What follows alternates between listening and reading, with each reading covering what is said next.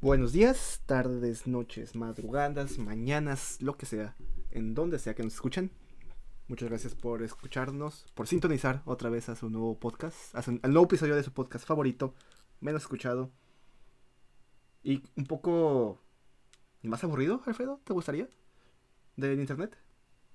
Eh, no, he visto cosas peores, eso me tranquiliza siempre, ¿no?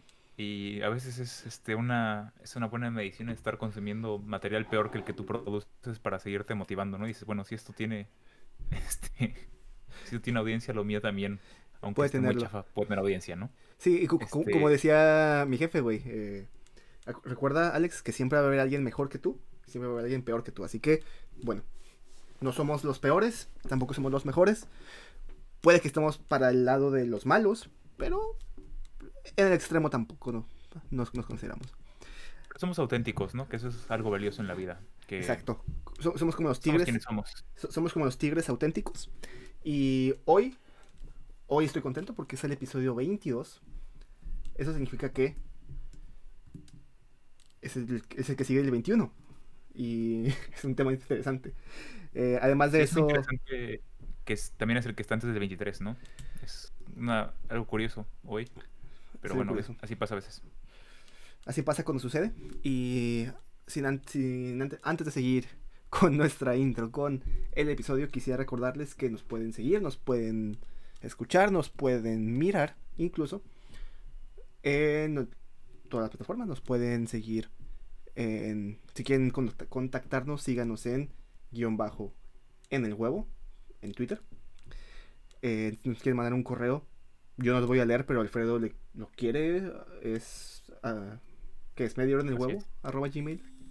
me dieron el huevo arroba gmail.com y le quería mandar un saludo en especial a la persona o personas que nos escuchen en Overcast, porque no sabemos qué es eso, pero hay alguien que nos escucha en Overcast. Gracias a ti. Gracias a ti o a ustedes que nos escuchan en Overcast. Eh, Exacto, manifiéstense, explícanos, explíquenos qué es. Yo no sabía que estábamos ahí, pero al parecer ¿Y en qué estamos. planeta, y en qué planeta están que usan Overcast, no? Sí, puede ser interesante. Eh, ¿Qué tipo de tecnología tienen? Que, noso- que nosotros no. Quizás puedo... Me pueden escuchar mejor, sin tanto sonido y mierda. Eh, pero Y un fuera de la persona que nos escucha de Lituania también, porque una persona que Eh. nos escucha en Lituania. E- Eso es fácil de, e- eso es fácil de explicar. Ya te había dicho que preguntaras, que me preguntaras fuera de línea. No quiero decir el nombre en- a- al aire, pero yo sé quién nos escucha en Lituania. Muchas gracias. Bueno, sin más que decir, eh, muchas gracias por, por escucharnos de nuevo. Si nos quieren contactar, háganlo. Eh, de preferencia a las cuentas de Me dieron el huevo. A las personales también, pero se supone que para temas del podcast, mediante los canales del podcast. Y sin más que decir, bienvenidos al episodio 22.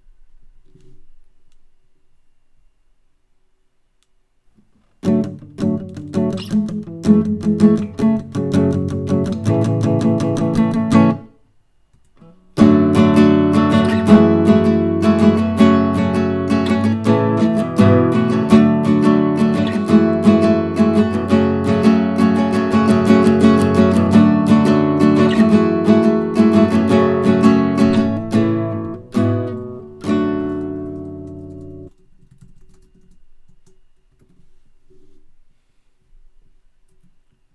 buenas tardes, buenos días, eh, donde quiera que nos escuchen y a la hora que nos escuchen. Como ya les decíamos en, en la bienvenida, gracias por acompañarnos una semana más en su podcast Media Hora en el Huevo con Alex y Fred.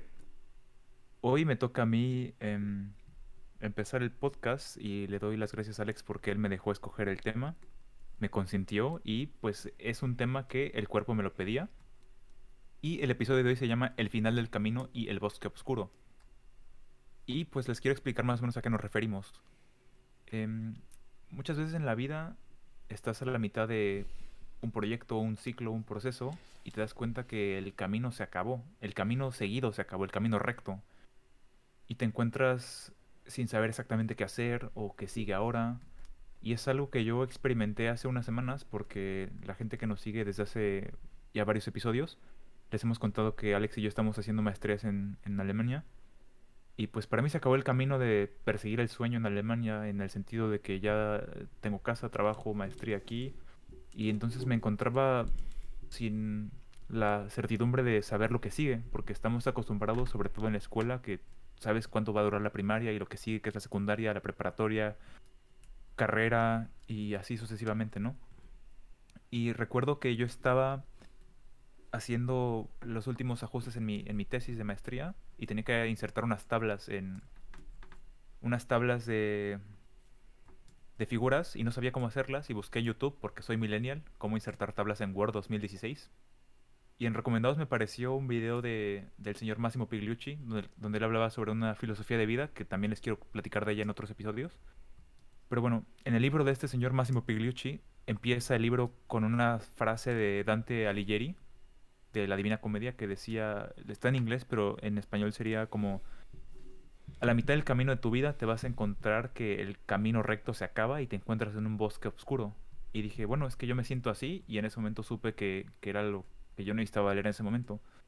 Y hoy es el tema del que vamos a hablar y como les decía, a mí me inspiró ese libro porque es una situación parecida, porque ahorita estoy trabajando y exactamente no sé qué más quiero hacer con mi vida. Por eso quería platicar con Alex, porque Alex y yo, como ustedes saben, tenemos en cuanto a este tema en específico eh, opiniones diferentes y en general también. Y eso es lo refrescante de Alex que constantemente me cuestiona y es algo que yo disfruto porque también aprendo mucho de él y aprendo sobre mí.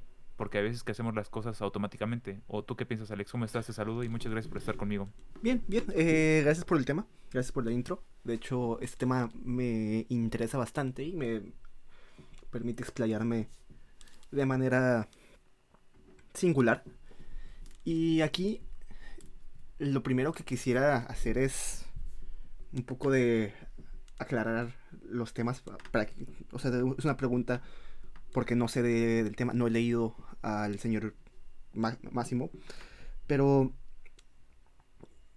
yo quisiera preguntarte a ti, ¿por qué este camino que tú mencionas tiene que llegar a su fin? Según lo que conocemos como el camino después de estudiar, después de tu maestría, ¿por qué tú sentiste la necesidad de marcar tu camino así?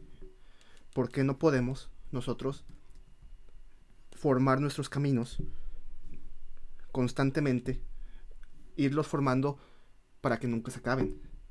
¿Por qué tenemos que seguir? ¿O por qué no nos damos el tiempo de definirnos nuestros propios caminos con el objetivo de no tener que llegar a un final, porque yo al menos te lo voy a decir, spoiler alert desde el principio, lo que yo intento es no tener que llegar a un bosque oscuro. Porque para empezar mi vida ya está, ya, mi vida ya es oscura y triste. en lo normal. O sea, soy humano y el estado natural del humano es el, sufrimiento. Eso, eso lo entiendo y lo acepto. Pero fuera de eso, yo he intentado al menos desde, que tengo conciencia de mi futuro, 18, 19, 20 años, eh, no tener que seguir mi vida o no tener que marcar mi vida con el camino establecido por los demás o por el camino establecido normalmente. O sea, ahí sería mi, mi, primera pregunta para ti. ¿Qué necesidad de marcar el camino así?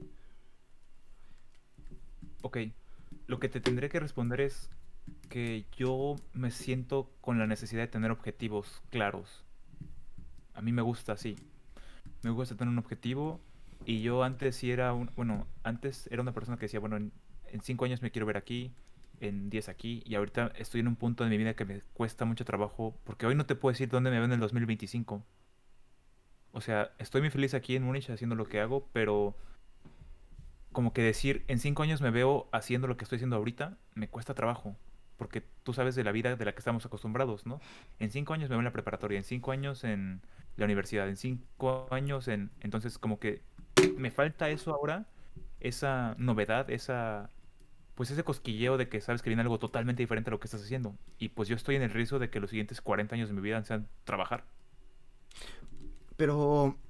A eso iba. Eh, pero una vez que e-, e-, entonces ahí el problema fue de definición de objetivos.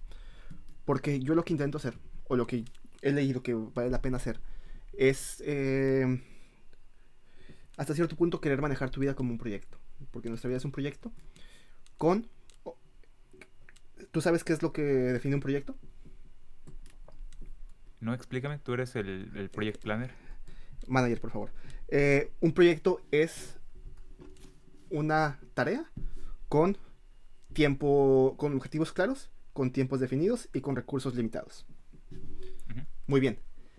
¿Cuál es la, ca- la característica del proyecto de vida? El proyecto de vida tiene la característica que el objetivo va e- está es, es- es móvil, se revisa cada, cada cierto tiempo, se debe tener que re- se revisar cada cierto tiempo.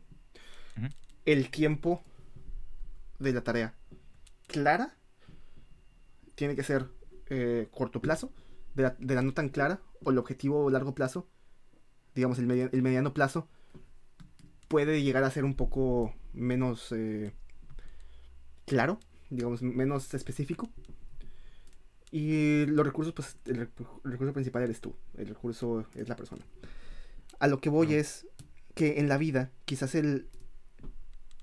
No, no, no- no llegaríamos a un punto en el que nos quedamos paralizados sin saber qué hacer.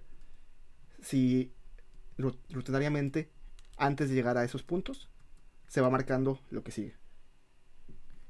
Estoy de acuerdo, pero creo que tú y yo tenemos desde hace, bueno, mucho tiempo ya, variaría un poco dependiendo de cada uno, pero tenemos el objetivo de estar aquí en Alemania con casa, con trabajo, hacer maestría. Y yo me pregunto, ¿y ahora qué sigue? A ti todavía te falta eh, terminar la maestría, ¿no? Y encontrar trabajo y encontrar una casa donde te guste. Pero no sé, me pregunto, ¿qué crees que va a pasar para ti en ese momento? Esa es especulación, porque yo ya lo viví, pero tú, ¿cómo, cómo crees que sea tu vida en ese momento? Porque me pregunto, o sea, me toca ahora disfrutar y ya, pero como que esa sensación de decir, bueno, solo disfrutar me deja así como un poco ansioso, como vacío de que es que tengo que perseguir otra cosa. Pero es que ahí depende. Yo, mi objetivo no es tener una maestría en el extranjero o vivir fuera. Mi objetivo es... Va a sonar mamador y... Ujú. eh, em, irreal, lo que, lo, que, lo que sea. Yo quiero hacer un impacto en este mundo. Yo quiero que mi trabajo impacte y mejore las vidas de, de los demás. Teniendo un objetivo así, el llegar a establecerme con un posgrado, con un trabajo, con un hogar, es solamente un paso para lo que sigue. Un ejemplo de, siendo en mi proyecto de vida, el objetivo principal es eh, cambiar el mu- mundo, mejorar la vida de los demás, mejorar mi vida, mejorar la vida de, los, Ujú. de la mayor cantidad de personas posibles. Es por eso que mi, eh, mi- mi- el acto de yo conseguir trabajo, de yo conseguir un puesto, de yo ir ganando experiencia, de yo vivir en un lugar fijamente por cierta cantidad de tiempo, no es el objetivo en sí, es un paso hacia lo que sigue. Hacia lo que sigue, yo te puedo decir que no sé. O sea, exactamente eh, cómo voy a pasar del punto B, que es estar trabajando como profesioni- profesionista en, el extranjero, a cambiar el mundo. Bueno, pues ese no es el punto C, es el, es el punto ZA, Z, ZZ. Falta mucho para llegar a ese punto. Y puede que, no, que nunca llegue. Pero ahorita no me siento eh, abrumado por la incertidumbre. Porque la incertidumbre me va, va a estar junto a mí toda mi vida. Y mi objetivo no es estar bien para mí. O sea, sí, obviamente lo que más me importa soy yo. Pero quien yo estoy consciente de que si yo estoy siéndome sincero y estoy haciendo lo que más me importa a mí, que es trabajar para, el- para ese objetivo, yo voy a estar bien. Es que creo que aquí la gran diferencia entre los dos, Alex, es que digo, a los dos somos personas que nos gusta cultivarnos de otras cosas más allá de nuestro nuestra carrera profesional, no más allá de nuestro interés profesional. Y tú sí has dedicado gran parte de tu vida a cultivarte en temas como lo que mencionamos fuera del aire, ¿no? Liderazgo, em, toma de decisiones, eh, paz y ese tipo de cosas, paz mental, paz, paz personal.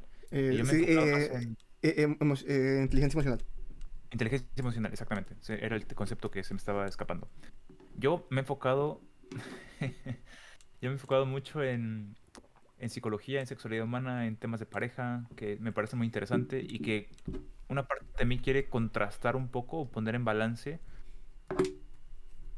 el, el alto peso que tiene la parte racional y mecánica en mi vida, porque trabajo mucho con números y eh, con muchos cálculos y digo, es que me hace falta algo que sea más subjetivo, por eso me gusta también hacer arte, me gusta, me gusta escribir, me gusta tocar guitarra, me gusta hacer música. Me siento con la necesidad de compensar eso.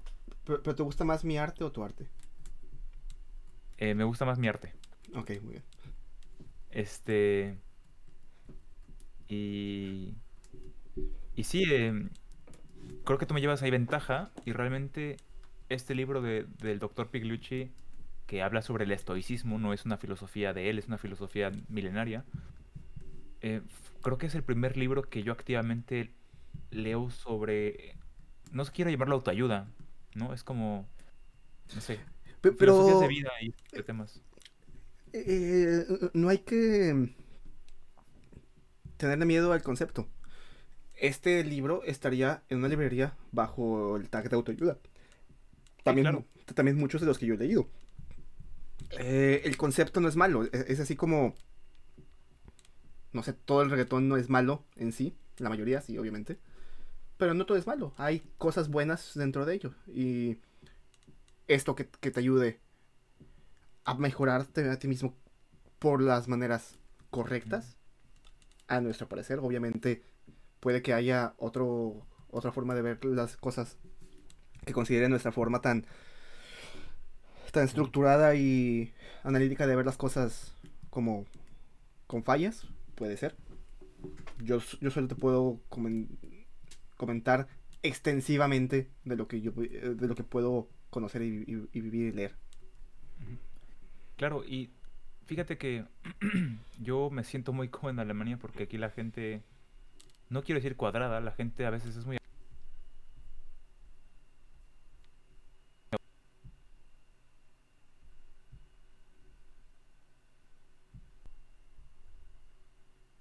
Una disculpa, eh, tuvimos un pequeño interrumpe técnico. Como dices, Alfredo, de vivir en Alemania. Sí, em, que los catalogamos a veces como cuadrados, pero ellos simplemente son como auténticos y no se salen de las cosas que les gustan. Tengo un compañero que no le gusta tomar cerveza, aunque estemos en Múnich, en, en, Bavaria, que es como el estado de la cerveza. Y dice, bueno, a mí no me gusta. Oye, pero una, tómate. No, no me gusta. Y es lo que yo he aprendido, o sea, sea auténtico y te fiel a quien tú eres. Por ejemplo, yo vengo de un entorno donde, oye, es que tienes que experimentar, o sea, no te cierres, ábrete, o sea, no te cierres a solo lo que a ti te gusta. Digo, es que, ¿por qué no? O sea, por ejemplo, si a mí me gusta el rock, ¿por qué voy a escuchar reggaetón? Si hay tanto rock que todavía no conozco que me puede gustar, como, ¿por qué voy a escuchar algo que sé que no me gusta? ¿No? Bueno, uf, porque lo que tú crees que sabes y lo que nosotros creemos que sabemos es una nada en comparación a lo que existe de verdad. O sea, y no, no podemos decir que no te gusta porque no has probado. Y yo soy, yo soy consciente de, eso. O sea, tanto con gustos subjetivos que la verdad no te voy a nunca le voy a recomendar a alguien que no le guste cierto tipo de arte, pues es arte. Y mi arte siempre es mejor que, que, de, que demás. Perdón, gente. Eh, pero, o sea, cada quien tiene en mayor estima sus gustos, claro. Pero eso también puede representar un bloqueo cognitivo en otros lados. ¿Por qué no intentamos cierta manera de ver el mundo? no sé. ¿Por qué estamos en contra de eh, diferentes tipos de arreglos de familia, de eh, family arrangement, de estructuras de familia? ¿Por qué tenemos que... vivir en la familia nuclear, por ejemplo, en la familia nuclear de dos padres o dos madres y dos niños? ¿Por qué no se puede vivir en comunas? ¿Por qué no podemos intentar tener ciertos arreglos diferentes? ¿Por qué no gente procrear y los niños crecer separados por otras partes, como en 1984? Pues no sé, porque no lo, no lo hemos visto. Yo no puedo decir que sea malo, pero te puedo decir que no, que no se ha hecho. Y muchas veces es más cómodo quedarnos en lo que conocemos. Sí, Y es que aquí estoy tratando de no hablar del estoicismo porque lo quiero, quiero hacer un episodio del estoicismo, pero me siento como un chimpancé con 7, 8 naranjas y siento que cualquier momento se me van cayendo cosas del estoicismo, pero, o sea, quiero decirles que lo que yo encuentro el estoicismo es que para mí lo más importante es mi tranquilidad, ¿sabes? Claro que me encantaría impactar el mundo, claro que quiero mejorar mi, mi entorno, claro que sí, o sea, eso es importante, pero lo más cerca, lo más importante en mi círculo es mi tranquilidad. Que esa idea viene, bueno, el budismo tomó ideas del estoicismo para que decirte prácticamente, ¿no? O sea, controla lo que puedes controlar y deja ir lo que no puedes controlar.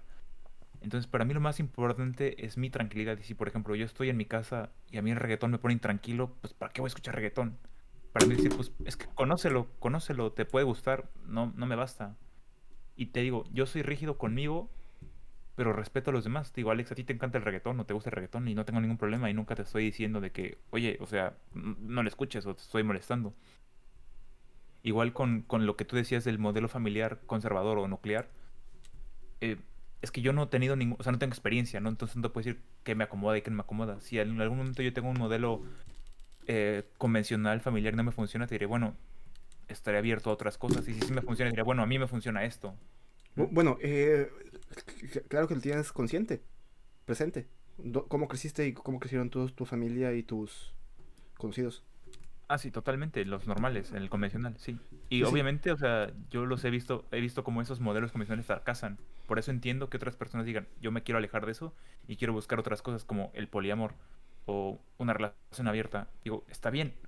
Solo que por las experiencias que yo escucho de otras personas, digo, no es algo compatible conmigo. De por sí, para mí las relaciones de pareja han sido, sí, bonitas, sí, de aprendizaje, pero en una palabra, como te lo decía afuera, desgastantes. Entonces, como que para mí, añadir más factores para mí sería como, a lo mejor me equivoco porque no lo conozco y te digo, es algo que no he, no he experimentado, pero para mí, desde, desde fuera, si doy dos pasos hacia atrás y lo contemplo desde fuera, para mí sería más desgaste, más estrés. Y es algo de lo que yo en este momento de mi vida estoy alejándome y tratando de acercarme a lo que a mí me hace sentir tranquilo y en paz, que es lo que pero, lo. Eh, eh, eh, pero digamos, eh, tomando un poco de metodologías del diseño, estás, ¿qué tal? ¿qué tal si en el diseño de tu vida ideal, tú armando problemas eh, en columnas, soluciones en filas, ¿no? Y las vas armando. Es una caja, una caja morfológica, morfológica. Se le llama metodología del, diseño.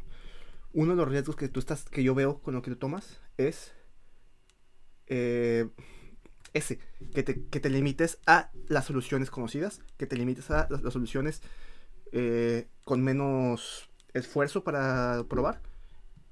Y eh, puede que no se encuentren, puede que no sea lo ideal o puede que sí. También, eh, siendo abogado del diablo del otro lado, cuando tienes una caja morfológica, morfológica muy grande, con muchas, muchas opciones, muchas soluciones posibles, bueno, ahora se, se, se da entrada a la innovación, se le da entrada a las nuevas opciones, al probar, pero también tiene la desventaja del desgaste, como tú dices, el, gasto de energía para, probar todas o para leer sobre alguna. Eh, ahí yo soy o yo voy a votar en mi vida personal, en lo que yo quiero hacer, al lado de la caja morfológica más grande.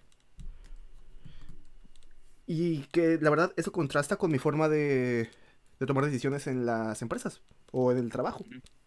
En el trabajo yo no, no suelo irme por el lado innovador, no suelo irme por el lado eh, nuevo. Eh, muchas veces hay que tomar datos y tomar decisiones más eh, centradas. Pero en la vida personal, pues no, porque... vaya, mi vida tiene otras condiciones, unas condiciones de frontera que marcan que vale la pena probar. Y por eso... Alex, déjame dar un volantazo porque nos estamos yendo a temas de zona de confort y experimentar. Yo te quería preguntar directamente. ¿En algún momento tú has sentido que el camino se te acaba? Y no tiene que ser en un proyecto personal, por ejemplo. Por ejemplo, cuando tú decides irte a Alemania, ¿se acabó el camino en México? de una carrera profesional o no se acabó, por ejemplo? No, no, no. Eh, incluso cuando se cu- cuando me, vine a Alemania y dejé las cosas con mi ex, se acabó el camino. El camino actual, sí. El camino total. O el camino en nuestra vida, quién sabe. Posiblemente sí, posiblemente no. Yo estoy consciente que sí, las probabilidades apuntan hacia el no. Y Claro. bueno, eh, estar consciente de ello. Pero no, ¿eh? Eh, Yo no creo. Yo no me dejo. No me permito el, el sentirme abrumado porque se, se acabó el camino. Me pasa, que- obviamente. Claro. Obviamente me pasa. Obviamente cuando hay cosas que yo no podía predecir o que yo no podía tener planeado, pues me pegan y tengo que parar ahí, planear hacia enfrente y seguir. Pero digamos, eh, en cosas que yo puedo ver, puedo ver llegar, llámese, pues que tengo que hacer exámenes, voy a acabar la carrera, voy a entrar a estudiar a Monterrey, me quiero ir a Alemania, XX, Y o Z. Puede que tenga, que pierda cosas en preparación, pero yo sentirme perdido en la mitad de un bosque, porque no sé qué sigue. Planeo para que no pase. No soy, no soy perfecto. Y cosas que. Y hay cosas que no puedo planear, que no puedo pre- prever. Bueno, ahí a punto. Esto puede pasar. Tranquilo, la siguiente vez, tómalo en cuenta. Añádelo a tu, a tu lista de problemas en la caja morfológica, morfológica y buscar una solución. Me encanta esto que estás diciendo porque realmente que se acabe el camino no, no significa que te deja en el bosque oscuro, ¿no? O sea, te Sí. puede dejar en... y subiéndonos a, a, este, a, esta, a este escalón filosófico y de, y de metáforas, te puede dejar, por ejemplo, en un barranco donde tú estás viendo todo el mar y ves todo el panorama de lo que puedes hacer, ¿no? Entonces creo que es importante también decir, bueno, el camino se está acabando, pero yo no quiero que este camino se acabe en un bosque oscuro donde yo me sienta perdido. Por ejemplo, Alex, en una relación de pareja que te digo que son a mí los temas que, que me gustan más allá de los temas de los que yo me dedico como profesional.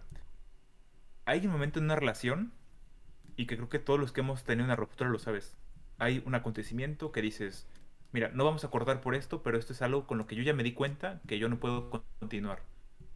Por algún comentario, por alguna acción, por algo que la persona dijo, que la persona expresó, dices, ok, con este tipo de personas me doy cuenta que yo no puedo seguir el resto de mi vida, pero ahorita puedo y ahorita está bien, pero no te das cuenta, se acabó esa idea de que yo tenía de que aquí me iba a quedar, por ejemplo, ¿no? Y dices, ok, vamos a ver- llegar a una ruptura, pero ¿qué puedo hacer yo para que cuando llegue esa ruptura no se acabe mi vida? O- ¿Qué puedo hacer yo? O qué puedo hacer yo para solucionarlo. También. Ya vi que no se puede. O algo bonito de las relaciones es que no es tu problema. Es el problema de los dos. Eh, eh, como yo lo veo al menos. ¿Qué puedo hacer para que esto que tuvo que, que, que me pasa, que me que es un conflicto clara. ¿cómo puedo hacer para que no sea un conflicto? ¿O vale la pena que no sea un conflicto? ¿Es, i- e- es irreparable? ¿Por qué digo que es irreparable? Ya se habló, ya se buscó solucionar, ya se buscó solucionar y no se pudo. Hay más opciones. Caja morfológica y soluciones. Hay un montón de problemas con un montón de soluciones. Y sí, eh, por eso ir, ir buscando o ir tomando caminos que te permitan no estar o no encontrarte en un bosque oscuro. O si pasa, pues que no esté tan oscuro. O siempre traer tu brújula en la mano, eh, subiendo el, el tren de la, de la metáfora. O siempre, o, o siempre tener tu mapa y, y tu brújula. ¿Y Alex, qué, que... y- y qué va a ser tu mapa y tu brújula? Eh, yo, para mí sería la preparación y la planeación. Porque tu brújula va a ser qué es lo que quieres, qué el objetivo tienes y que la brújula personal no es como la, como la brújula real que solo apunta apunta al norte. Nosotros como humanos a veces apuntamos al norte, pasa el tiempo y apuntamos al sur. Eh, gracias por esa cita de, bueno, esa referencia a Piratas del Caribe. La brújula no apunta al norte, apunta donde más quieres. Y déjame tratar de dar un ejemplo muy contundente, pero es un ejemplo personal y déjame tratar de llegar a él de la forma más limpia y respetuosa posible. Sin dar nombres y hablar de años, tú sabes lo que a mí me pasó en el momento en que yo terminé una relación y yo tenía un plan que era un plan A y esta persona tenía un plan B que en ese plan estaba yo contemplado, ¿no? Y yo dije, bueno, para mí esa ruptura fue muy dolorosa, obviamente, pero yo ya tenía muy claro cuál iba a ser el siguiente camino. Y esta persona no. Y quizás esta persona, y otra vez hablo desde el respeto y la discreción lo mejor que puedo, esta persona a lo mejor sí estuvo en un momento de mucha oscuridad en su vida, porque ya no contemplaba que se acabara el camino, y yo llegué y se lo corté, ¿no? Entonces, ¿yo qué hice para decir, bueno, después de esta ruptura yo quiero estar bien? Pues yo ya tenía otro camino, yo ya tenía otro plan, ¿no? Tenía otras cosas que yo quería lograr. Entonces, eso me parece muy bien, Alex, porque a pesar, y también eso es, perdóname que insista, pero esto es del estoicismo, sin importar que también es tu vida, contempla que la vida puede cambiar siempre y te puede dar un giro de 180 grados y de repente decir, coño, o sea, voy, voy, o sea, de, de cabeza, ¿no? Entonces es algo que yo también trato, o sea, al mismo tiempo estoy en un momento de mi vida ahorita muy, de mucha tranquilidad, de mucha paz, de disfrutar mucho, pero también digo, bueno, la vida tiene esas cosas, Alex, ¿no? La vida tiene momentos que son inexorables, es así efímera, ¿no? Y tienes que también estar pensando, bueno, en cualquier momento cambia algo que te saca de este momento. Entonces, sí disfrutarlo, sí, porque es importante, ¿no, Alex? Porque al final para eso planeamos, para también cuando lleguemos a ciertos puntos disfrutar, pero siempre tener conciencia de que los momentos, las cosas pueden empeorar. Y eso te, mantiene alerta a la posibilidad de decir, es que tengo que tener un plan B. Sí, y, eh, no sé, yo lo, veo como, no sé, como la, la regla de siempre puede ser peor y al final yo estoy consciente que mi existencia en este mundo puedo intentar hacer lo posible para pasármela bien y lo intento. Pero en promedio, como ser humano, me la voy a pasar mal. Porque hay pobreza, porque tengo problemas, porque soy moreno en un mundo de blancos, porque X, hay... El mundo no está hecho para que los humanos seamos felices. Para que la mayoría de humanos no sean felices. Exacto. Para que, por eso los humanos. Ah, bueno, qué, qué, qué bueno que seas capaz de ese... Qué bueno por la gente que tiene tanto, tanto los, los, los dotes emocionales como los, eh, las condiciones económicas y, y familiares para ser feliz siempre. Yo no. Yo no. Yo no puedo ser feliz siempre. Pero puedo ser. Pero puedo estar contento. Es diferente. Ah, puedo estar a gusto. Puedo estar tranquilo con lo que hago. Está mejorando y está haciendo lo mejor hacia enfrente. Hacia el plan, hacia el camino. Y yo estoy más tranquilo, más feliz, más contento, haciendo mi propio camino y planeando mi propio camino. Eh, puede que me tachen de iconoclasta anárquico rebelde. Quizás, pero pensado. O sea, todo está pensado. Viene de un proceso de introspección o de reflexión, no de un proceso estomacal o visceral, que eso es bien importante. Exacto. Es lo correcto, para mí sí, en este momento. Y lo respeto y le doy ese valor. Es como nos... Sí. Y sabes qué, qué me parece a mí también muy importante que, que identifiques qué son las cosas que te hacen, que te hacen feliz. Y por ejemplo, yo cuando me di cuenta, bueno, realmente yo necesito salud y trabajar. Porque eres un humano en una sociedad, tienes que contribuir a la sociedad, ganarte el derecho de pertenecer a la sociedad. Y volviendo a lo que tú decías antes, quiero hacer una cita de un videojuego que me gustaba mucho cuando yo era adolescente, que se llamaba Resistance. Y el personaje principal, hay un momento en el que está a punto de... vas contra el jefe final y él piensa en voz alta y dice, espera lo mejor, pero prepárate para lo peor. Y dije, es algo muy cierto, porque si tú todo el tiempo estás esperando lo peor, Alex, te llenas de emociones negativas y lo que en México decimos coloquialmente como pajas mentales, y dices que, ¿por qué si puedes esperar lo mejor vas a esperar lo peor? Y yo lo digo al revés, o sea, ¿por qué no mejor esperar lo peor y prepárate para, espera lo mejor y prepárate lo peor? Porque si te preparas para lo mejor y se da lo peor, pues no estás preparado, ¿no? No. Entonces de ahí como que mentalmente tú estás en paz porque estás esperando lo mejor, pero tú estás preparado para enfrentar lo peor. ¿Y qué decíamos nosotros cuando estudiamos, Alex? Esperamos que con lo que nosotros aprendimos nos vaya bien el examen, pero pues si el profe quiere que reprueben todos, pues vamos a reprobar todos. ¿Y qué vamos a hacer? ¿No?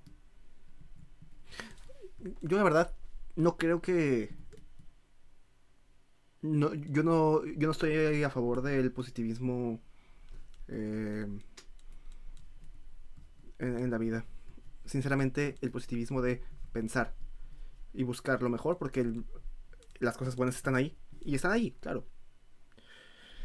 Pero al menos yo creo que esta sociedad que hemos armado con esta con este grupo de personas pensando positivo todo el tiempo, que no consideran o que no esperan eh, las cosas malas, que no esperan el error, que no esperan el- la tragedia.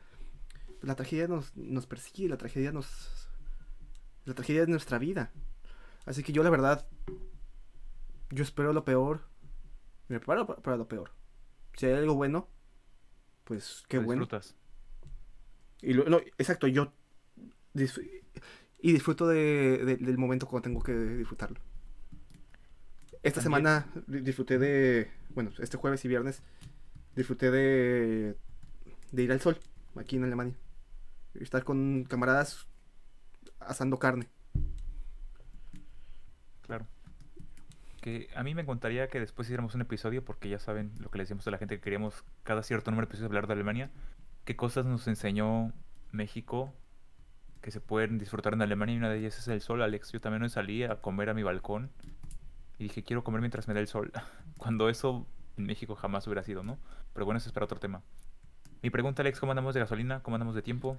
Está, está corto este pedo, ya nos pasamos de la media hora. Solamente eh, no- me gustaría que cerra- cerráramos con una idea redonda. ¿Cómo ves? ¿Te animas? ¿Mm? Eh, yo empecé, entonces como en la batalla de rap yo empiezo, tú terminas. Este... Para mí fue muy importante en estos últimos meses donde yo estuve leyendo mucho sobre ese tipo de, de temas, sobre encontrar tu sentido en la vida y escuchar frases de personas o investigar. Para mí fue importante darme cuenta que para mí lo más valioso que tengo es mi tranquilidad y que sí me merece invertir energía en esa tranquilidad. Y obviamente es- estar tranquilo depende para depende para cada persona cosas distintas. Y al final yo lo que quiero es morir en paz. Y para morir en paz tengo que vivir en paz. Porque si quieres comer rico, tienes que cocinar rico. Así lo entendí yo. Y dije, sigo en la búsqueda y en, y en de identificar cuáles son los factores que en, real, en realidad contribuyen a mi tranquilidad.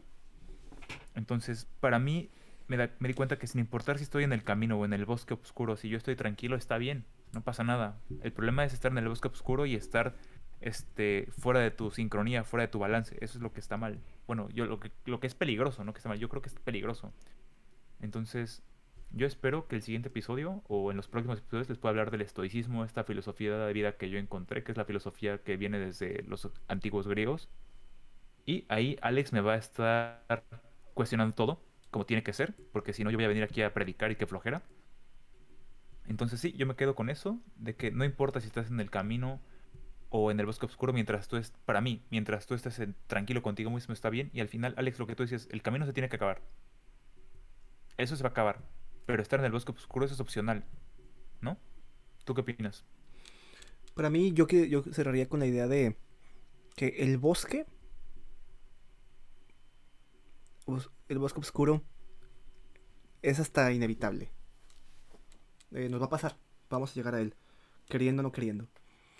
Pero yo lo que haría, o lo que podemos estar haciendo, todos como personas, para evitar que sea más grave, para mitigar los efectos negativos, es estar un poco preparados, hacer reflexión personal, que es lo que yo he intentado hacer, tanto conmigo, hacia mí y con los demás. Eh, ¿Cuál es tu camino y cómo quieres salir del bosque oscuro? Bueno, no estás solo. Estás tú están tus ideas. Pensar, escribirlo, visualizarlo, contarlo, hablarlo con los demás, escribirlo en, en, cuadernos, en papeles, en paredes, hablarlo. Hablar estos caminos, hablar esta felicidad, tenerla, tenerla presente, ayuda a eh, no solo no perder tu brújula, sino a cambiar de brújula si es necesario. Si estamos viendo que esta manera que, que en la que estuve midiendo hace tiempo no es adecuada, eh, ya no es adecuada, pues lo que sigue. Otro concepto, otro modelo. La caja de soluciones es casi infinita. No tenemos tiempo en nuestra vida finita para probarlas todas.